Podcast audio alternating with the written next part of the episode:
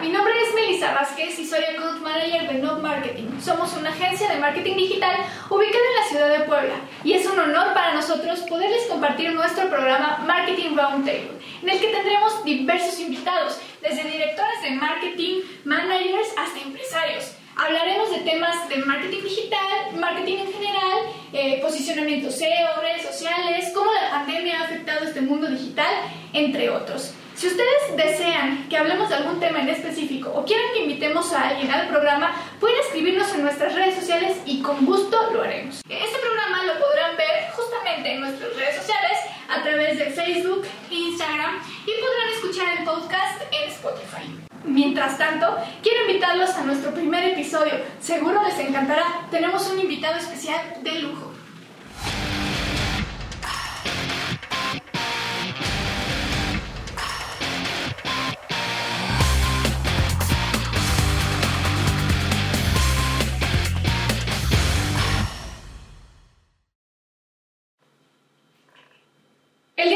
Tenemos a Canuto con nosotros. Eh, estamos muy emocionados de tenerte aquí porque es nuestro primer programa de Marketing Roundtable. Eh, para comenzar, queremos que nos platiques un poco quién eres y cuál ha sido tu experiencia en la industria de la música. Claro que sí, hola, mucho gusto. Me llamo Ricardo Pacheco, pero bueno, me conocen como Canuto. Tengo 41 años y tengo una agencia de producción técnica se llama Canu Producción. Eh, tenemos cuatro clientes principales, que son los que nos mantienen ocupados como durante el año. Eh, por el lado de artistas, eh, nuestros clientes son Ana Torroja, que era la cantante de Mecano, Jessie Joy y Patti Cantú. Y por el lado de agencias, tenemos una relación muy importante con Showbox Inc., que se dedican a la producción de festivales y de eventos corporativos. Entonces, nos dedicamos a la producción técnica, somos el enlace técnico entre el artista y el que lo contrata o entre la agencia y quien se vaya a presentar en su evento, ¿no? Checamos audio, iluminación, video, instrumentos, corriente eléctrica, estructura, el diseño, etcétera, ¿no? Eh, yo empecé en esto organizando conciertos pequeños. Yo tenía una banda, de pronto me animé a organizar nuestros propios conciertos. Luego contraté artistas. En ese momento yo vivía en Irapuato y luego en Querétaro. Y contraté a Frata, Zoé, a una banda que se llamaba Petróleo, eh, a que fueran a barecitos de las ciudades, ¿no? Eh, luego de eso me mudo al DF a representar a una de estas bandas y eh, de ahí me seguí derecho. En el 2003 o 2004 empecé a trabajar con Zoe, me quedé varios años ahí, aprendí muchísimo, luego me, me, fui a trabajar a Guadalajara, que es donde vivo ahora, para trabajar con una banda que se llama Susi 4. Ahí entré a trabajar al auditorio Telmex como jefe de foro, como stage manager, estuve cuatro años. Y luego de eso, pues eché a andar la, la, agencia, trabajé un rato en Cancún, un rato en el DF, me regresé a Guadalajara y, pues aquí estamos, ¿no? Veintitantos años después, aquí ando. Esa es mi, mi, historia de una forma muy breve. Claro, ya, ya que mencionas esto de la pandemia, ¿cómo crees tú que afectó a, a los músicos este tema? Porque vaya, yo tengo muchos amigos músicos que mm, tal vez no se dedican al tema tan profesional, pero, este, no sé, tocan en bares, tocan en algunos lugares, pero les pegó bastante, ¿no? Se quedaron completamente sin trabajo. Pues mira, eh, mi gremio entero está prácticamente detenido. Digo prácticamente porque eh, sé de muchos colegas que están teniendo como un trabajo cada mes o cada bimestre cosas muy chiquitas, muy puntuales, pero nos mató, ¿no? O sea, no, nos tiene la lona. Eh, y aparte sabemos que va para largo, ¿no? O sea, la persona que crea que esto se va a resolver en cuanto le cambie el último dígito al año, pues se la va a pasar muy mal, ¿no? Falta mucho eh, para que la gente se anime a salir de su casa a estar en un lugar donde va a haber mucha gente concentrada, eh, al nivel al que estábamos acostumbrados, dile un festival o dile un auditorio nacional lleno o un lugar de esos, falta mucho, ¿no? Aunque un porcentaje de la gente se anime a salir, yo no veo en el futuro un lugar lleno, ni siquiera el próximo año, ¿no? Entonces, eso ha hecho que todos los modelos, que todo el esquema de negocios de la industria cambie y que en el mejor de los casos, si te están llevando a trabajar a un lado, sea por un sueldo inferior o en condiciones diferentes a las que estabas acostumbrado. Y en este momento, lo más inteligente para, no solo para los músicos, para cualquier persona que, que esté involucrada en este medio, es voltear hacia otro lado eh, y tener por ahí la antenita lista para cuando se reactive esto, ¿no? Pero esperar a que se enderece, esperar a que vuelva pronto, es ingenuo, es iluso eh, y ni hablar, esta nos tocó, ¿no? O sea, de, todos los gremios creo que somos el, definitivamente el más afectado y el último que va, a, que va a poder trabajar otra vez, ¿no? Claro. Sabemos que eh, con la pandemia los medios digitales en la mayor parte de los negocios tomaron un auge bastante importante. Se crearon, no sé, el comercio electrónico subió, estaba yo leyendo, hasta un 300%. ¿No? Entonces, ¿cómo tú crees que los músicos pueden eh, aprovechar esta parte digital? Mira, la ventaja de, de, de los recursos digitales a como los tenemos hoy en día es que la tecnología le dio a cada habitante del planeta con un celular, con una computadora, su propio canal de televisión, su propia estación de radio, ¿no? Eh, eso, por un lado, abre muchas opciones y por el otro lado lo hace más competitivo. Pero yo creo que, que la gente que tiene algo que decir en, cualquiera de, de, las artes, en cualquier formato, lo tiene que poner a disposición de la gente, ¿no? Y si eso genera cierta inercia para que el artista eh, pueda haber algún tipo de remuneración o por lo menos seguir trabajando en vistas a en algún punto vivir dignamente de esto, lo deben de hacer. ¿No? Eh, de pronto los catorrazos se ponen duros cuando quieres estar en las recomendaciones de Spotify o en la primera página de YouTube y eso, pues son espacios comerciales, ¿no? O sea, el caso de, para estar en portada en YouTube cuesta, ¿no? Y no es ni siquiera una cosa que les gustó mucho o una cosa, o sea, es, un, es una zona comercial, ¿no? Eh, dicho eso, el material que tú pones ahí está igual de disponible en una búsqueda que si buscas cualquier otra cosa, ¿no? Y si, y si lo configuras bien, si tus metadatos están bien, eh, si cuidas desde tu thumbnail, en el caso de YouTube, ¿no? Si que tu imagen esté bien, o sea, si va a ser un video, pues que suene bien, que esté bien iluminado, etcétera, tienes las mismas probabilidades que la gran mayoría de los que están ahí de ser notado, de ser encontrado y luego de que lo compartan, ¿no? Entonces, creo que es la mejor época para crear contenidos y es la mejor época en la que la creatividad eh, te puede abrir puertas. ¿Por qué?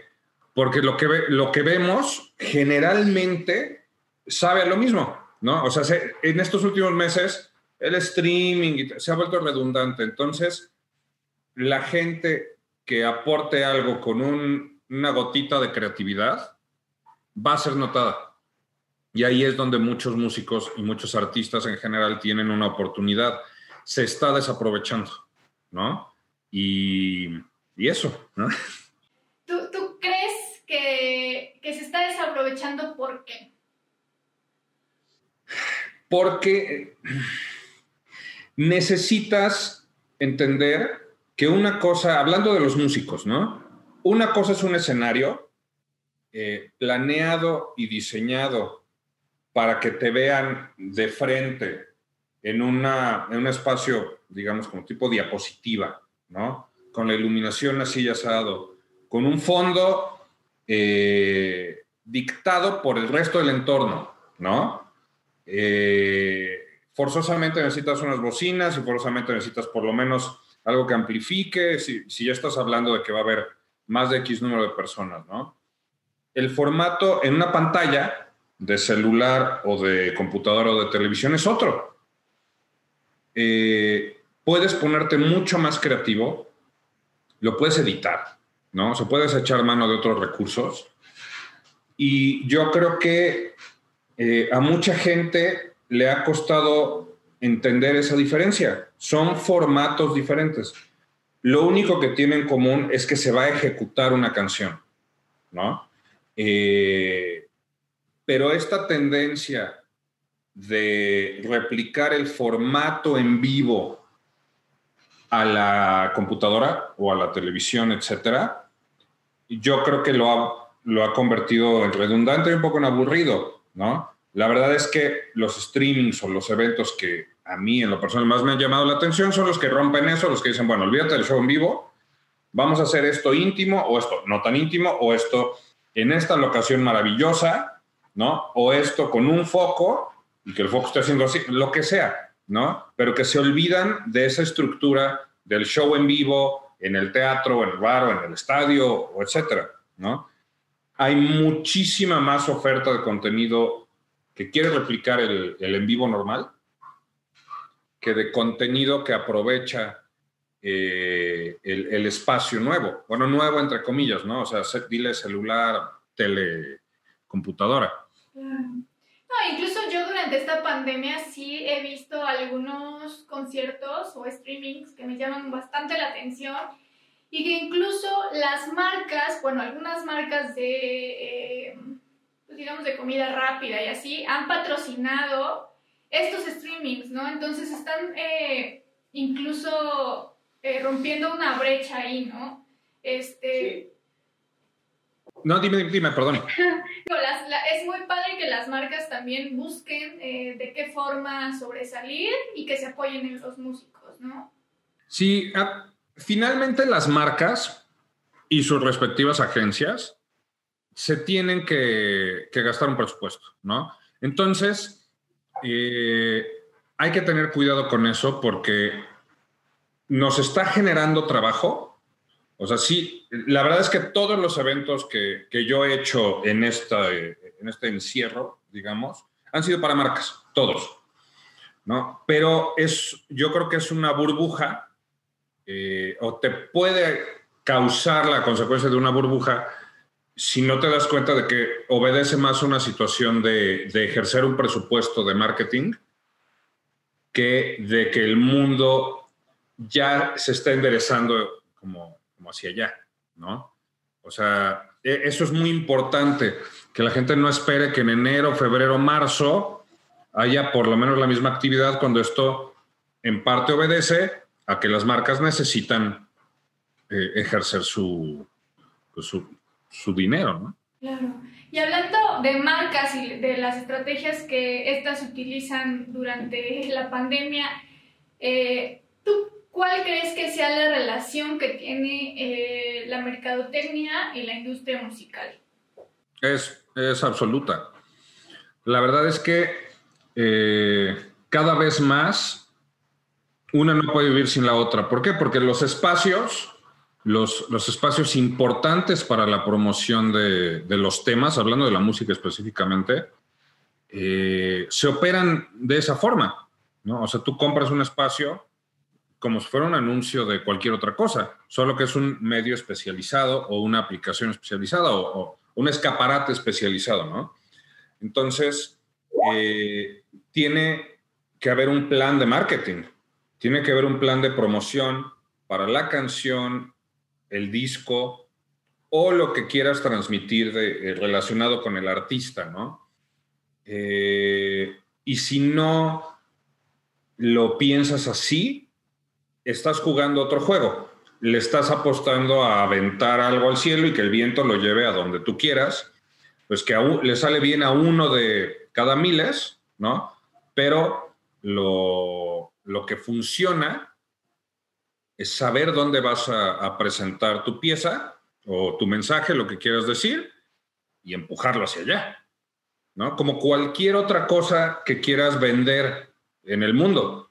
O sea, si, si vas a vender tenis deportivos, pues no los vas a ofrecer en un asilo para viejitos, ¿no?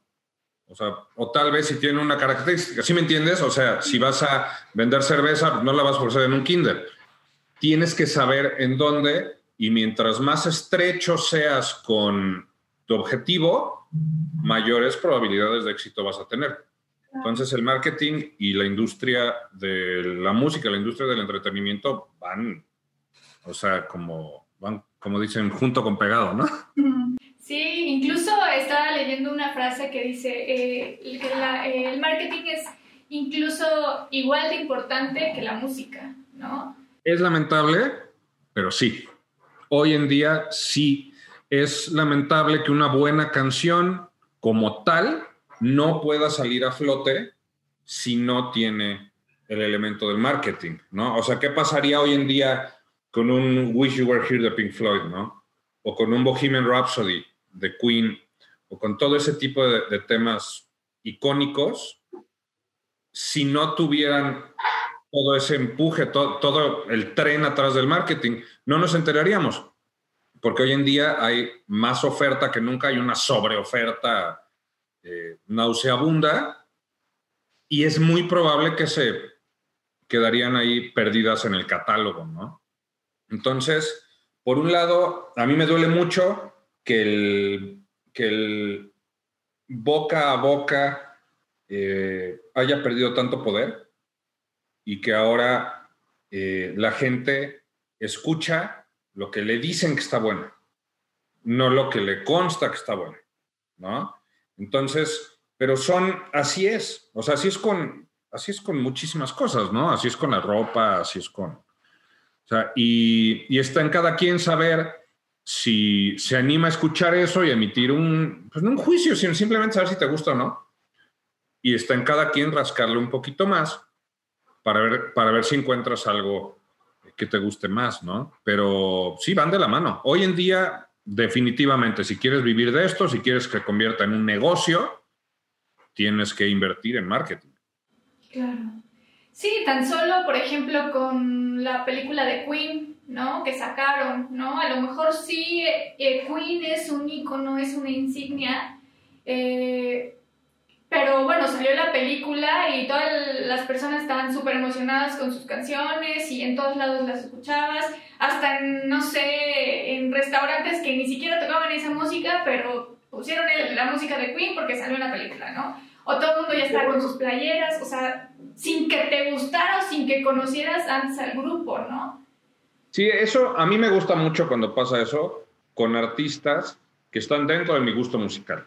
¿No? Yo no, o sea, yo no soy de la idea de que, ah, ese es el artista que me gusta, no quiero que nadie lo conozca. o sea, a mí me gusta que piezas como Bohemian Rhapsody sean escuchadas y que la gente vea que la música puede llegar a eso, ¿no? O sea, que el abanico es muchísimo más amplio.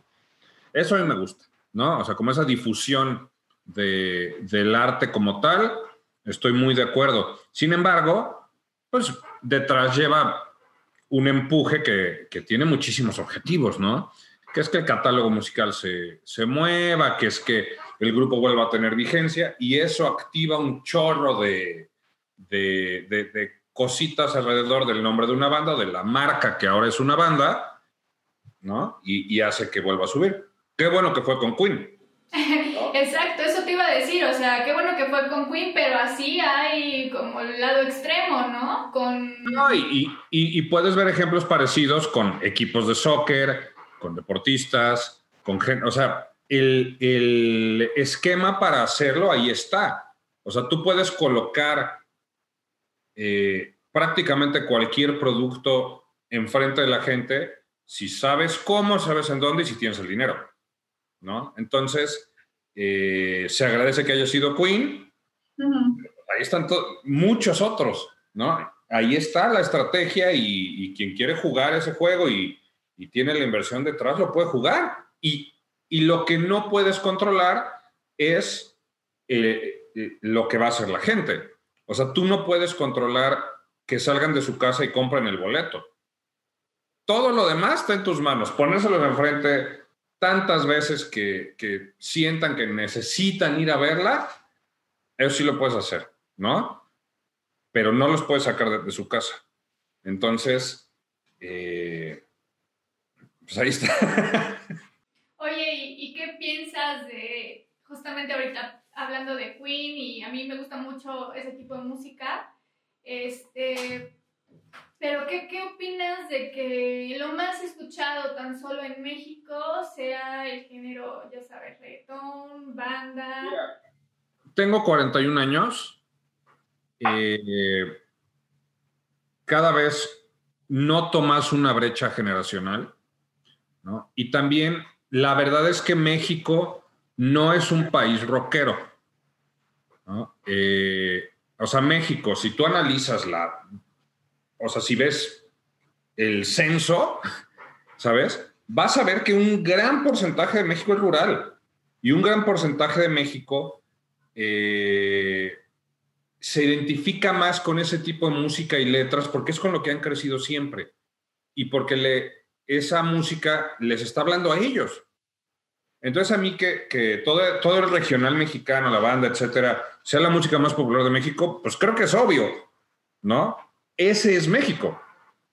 O sea, así es el país, ¿no? O sea, geográficamente así está distribuido. Entonces, eh, no es mi género favorito, pero no estoy peleado con, con eso porque sería como así es, así es este país, ¿no? A mí me gustan otros géneros eh, por lo que escuchaban mis papás, por eh, los canales de televisión que veía de niño o de adolescente, por los amigos que tuve con esos gustos en común, entonces lo confirmas y ya te vas como por ese carril, ¿no? Eh, pero en el caso del regional, lo entiendo. En el caso del reggaetón, y esos géneros, creo que es una cosa como tribal, creo que es una cosa de que a la gente le gusta bailar, le gusta moverse y punto, ¿no? Eh, no me gustan las letras misóginas en absoluto, pero es parte del género. Tampoco me gustan las letras que, que le hacen apología al narcotráfico, etcétera pero no es ningún secreto que en este país hay una situación de narcotráfico en la calle. Entonces también por ese lado se entiende que, haya afinidad, ¿no? O sea, y tampoco es ningún secreto que para cierto sector en el país, pues ser narcotraficante es aspiracional, desgraciadamente, ¿no? Entonces, entiendo que eso cause cierto movimiento social y que haga que ciertos géneros musicales o ciertas letras o ciertas bandas tengan un mayor auge, ¿no? Porque la gente quiere escuchar eso y la gente es libre de escuchar lo que quiera, ¿no? Eh, aunque no sea lo que yo escuché en mi casa, traigo coche. Oye, y bueno, sabemos que eh, las redes sociales actualmente también cumplen un papel muy importante en la distribución de cualquier contenido, pero para los músicos obviamente es para eh, un canal para que den a conocer su música. Sabemos que está YouTube, sabemos que está Instagram, Facebook, pero ¿tú qué opinas de las nuevas plataformas como TikTok? Ok, volvemos a la brecha generacional. Mira, yo creo que la gente adopta las plataformas y las redes y las aplicaciones que satisfacen sus inquietudes o sus necesidades, ¿no? O sea, hemos visto cómo se ha convertido de el video al video más cortito, al formato vertical, al tal, al hace este playbackcito o este pasito y y si le pegas como el de la patineta con la rola de Fleetwood Mac, estás pues, viral y la marca del jugo de arándano te va a dar una camioneta, ¿no? Que es un caso en millones, ¿no? Sí, claro. Eh, hice una cuenta de TikTok y no le agarré la onda. Simplemente no me veo grabándome y luego esperando ver cuántos likes o cuántas veces lo comparten. No me, no subí nada o sea, como que lo... Ah, no, subí un video que hice con un dron, sí es cierto. Eh, no hice clic. Y yo creo que es una cuestión de que ya no soy el target para ese tipo de cosas. Sin embargo, veo pues, que hay futbolistas, que hay actrices que, que, que lo tienen clarísimo, ¿no? Pero también entiendo que es gente que está acostumbrada a que su vida gira alrededor, si no de estarse haciendo promoción, tiene un poco más de tiempo para invertir en ese tipo de cosas y ver si funcionan, ¿no? Eh, lo que sí creo es que todas esas plataformas están pensadas en verdad para convertirse en, lugares para que haya anunciantes, ¿no? O sea, que detrás hay una campaña de algo, etcétera. Y yo creo que si quieres anunciar algo, tienes que tener clarísimo cómo funciona, ¿no? O sea, si quieres lanzar una canción o si quieres como, o sea, primero, si quieres que te conozcan o si quieres justamente como vender algo, ¿no? Eh, tienes que, que, tener claro cómo funcionan. O sea, tienes que estar, ¿no? Y hacer lo que te toca y ya la viralidad, o sea, la ola que te puede llegar, pues ya eh, depende un poco de la suerte, como el que pegue una canción o como, ¿no? O sea, pero ahí están, la gente las adopta y si a mí no me gustan, pues no la uso, pero, pero no puedo negar que, que estén. Y, que, y, que, pueden funcionar, ¿no? En alguna, en alguna estrategia para, eh, como dices, vender o difundir eh, la música eh, puede funcionar, ¿no? Porque aparte la ventaja de estos medios digitales es que puedes medir absolutamente todo y puedes segmentar absolutamente todo y puedes eh, generar estrategias a partir de eso ya muy focalizadas, ¿no? Entonces... Exactamente. Mira, el otro día escuché, no me acuerdo si era Pat Flynn, uno de estos como gurús del, del marketing digital, o Seth Godin, no me acuerdo, eh, diciendo eso, o sea, eh, ¿te puede ayudar para vender? Sí, ¿no? Agarra la onda, ve cómo es, ve lo que hace clic, aprende como todas estas funciones, como la de captar el audio y tú como hacer este playback o esta como lip sync ahí de lo que sea, o sea, sirven, ¿no? Sirven y se vuelven súper eficientes. O sea, estaba viendo de una empresa que hace, creo que hacen como rastreadores GPS para que le pongas a tu celular una cosa así. Y tienen una cuenta de TikTok. Y el contenido es divertidísimo. Y venden un gadget, o sea, pues raro. O sea, tienen un producto que no es, eh, o sea, pues no es un refresco, ¿no? O sea, es un gadget como muy, muy puntual y han sabido aprovechar la plataforma para venderlo, tienen un millón de seguidores, una cosa así, y, su producto es una cosa rara. La gente está ahí porque les gusta lo que ven, más allá de lo que les están ofreciendo, ¿no? Entonces, eh, por ahí puede funcionar. Y es eso, agárrale la onda, ve de qué se trata, genera contenido de calidad que aplica para cualquier cosa, ¿no? Y lo que sigue pues, es como una palmadita de suerte. Claro.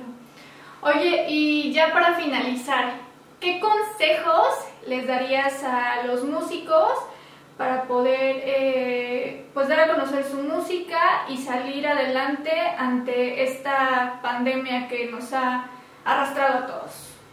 Mira, tienen que, eh, tienen que lanzar contenidos de calidad. ¿no? O sea, cada vez se vuelve más ambiguo lo que es pues, bueno o malo. A mí no me gusta hablar de bueno o malo, me gusta hablar de me gusta o no me gusta. Pero sí debe de haber una columna vertebral. En el caso de la música, pues debe de ser la afinación, debe de ser el tempo, debe de ser la buena ejecución, debe de ser la claridad en los instrumentos o en la voz que se esté ejecutando. Eh, porque si no, pues es como querer hablar con alguien y traer la boca llena, o sea, pues no se te va a entender y, en el proceso vas a ser un tiradero, ¿no? Es lo mismo con, con la música y con las bandas o, artistas que quieren sacar algo. si no tienes eso mínimo indispensable, las tienes de perder, ¿no? Eh, incluso los hits más horrendos que ha habido en, este país, por ejemplo, incluso el gato volador o el sasasa o esas cosas horrendas, cumplen con esto. Tienen una estructura, tienen, se escuchan sus elementos, etcétera, y luego hubo un canal de, distribución que se hizo llegar a la gente, ¿no? Tienen que entender que esta industria es un camino andado, ya existe un camino. Y aunque hay muchas veredas y caminitos, ya hay una forma de hacerlo. Y la gran mayoría de la gente que está del otro lado, dile medios de difusión, dile a la gente que lo va a escuchar, etcétera, no, eh, no está dispuesta a cambiar la forma en la que recibe la música, en la que descubre música nueva o la reproduce, ¿no? Entonces, si quieren tener alguna posibilidad en, este, en esta industria, tienen que entender que ya hay un camino hecho y que todos estamos esperando a alguien que aproveche esos elementos y nos ponga enfrente algo que valga la pena, ¿no? El que aproveches todos esos recursos no merma en absoluto en la calidad de tu obra, ¿no? O sea, el que tú puedas escuchar ¿qué canción te gusta? Angel de Robbie Williams, ¿no? En, a veces hasta por las coladeras en aquel entonces, no lo hace una... Eh, no tiene nada que ver con la calidad de la pieza, ¿no? Es una gran canción. La escuches con alguien tocándolo con una guitarra en una fogata, o la escuches con una orquesta, o lo escuches en la regla, lo que sea, es un gran tema. Lo que tiene que hacer la gente que se quiera dedicar a esto, que, quiera dar a conocer sus piezas, es lanzar buenos temas con los elementos mínimos de calidad. El tempo, la afinación, buena ejecución. Eh, y hoy en día es la época más sencilla de la historia para capturar, mezclar y luego presentar con calidad, ¿no? Hay que empaparse hay que prepararse como cualquier otro oficio del mundo, ¿no? O sea, no es fácil, si quieres ser músico tienes que practicar, te, van a salir ampollas o vas a experimentar con tu voz, etcétera. Así es, como si te haces carpintero o como si te haces lo que sea, ¿no? Eh, pero una vez que ese proceso se vuelve parte de tu vida, una vez que el oficio está dirigido a, convertirse en algo profesional, eh, pues ya vas a poder jugar en la cancha contra quien sea, ¿no? Presenta una pieza de calidad, una pieza que te haga sentir algo, que te lleve de la mano por las partes, o sea, verso, coro, verso, puente, coro, o sea, como quieras componer, pero eh, una vez que entiendas las reglas del juego, vas a poder jugar contra quien sea. O sea, no puedes ir al estadio y querer jugar fútbol con un balón de fútbol americano. ¿No? Hay ciertas reglas y hay cierta forma que es lo que la gente espera. Entendiéndolo, pues ya haces una chilena o haces lo de Maradona, o, o sea, ya cada quien dentro de, de, este esquema que es la industria de la música. ¿no? Canoto, muchísimas gracias por acompañarnos en este primer programa de Marketing Roundtable. Fue un gusto poder platicar contigo, poder eh, escuchar eh, lo que has vivido, tu experiencia en la industria musical. Es un honor y esperemos también que a la gente eh, le guste tanto como a mí me gustó este programa. A tus órdenes, qué honor de mi parte también ser el primero. Muchas gracias. Ya estoy a sus órdenes, para lo que sea. Gracias a ti y que tengas un bonito día. Igualmente. Bye bye. Bye.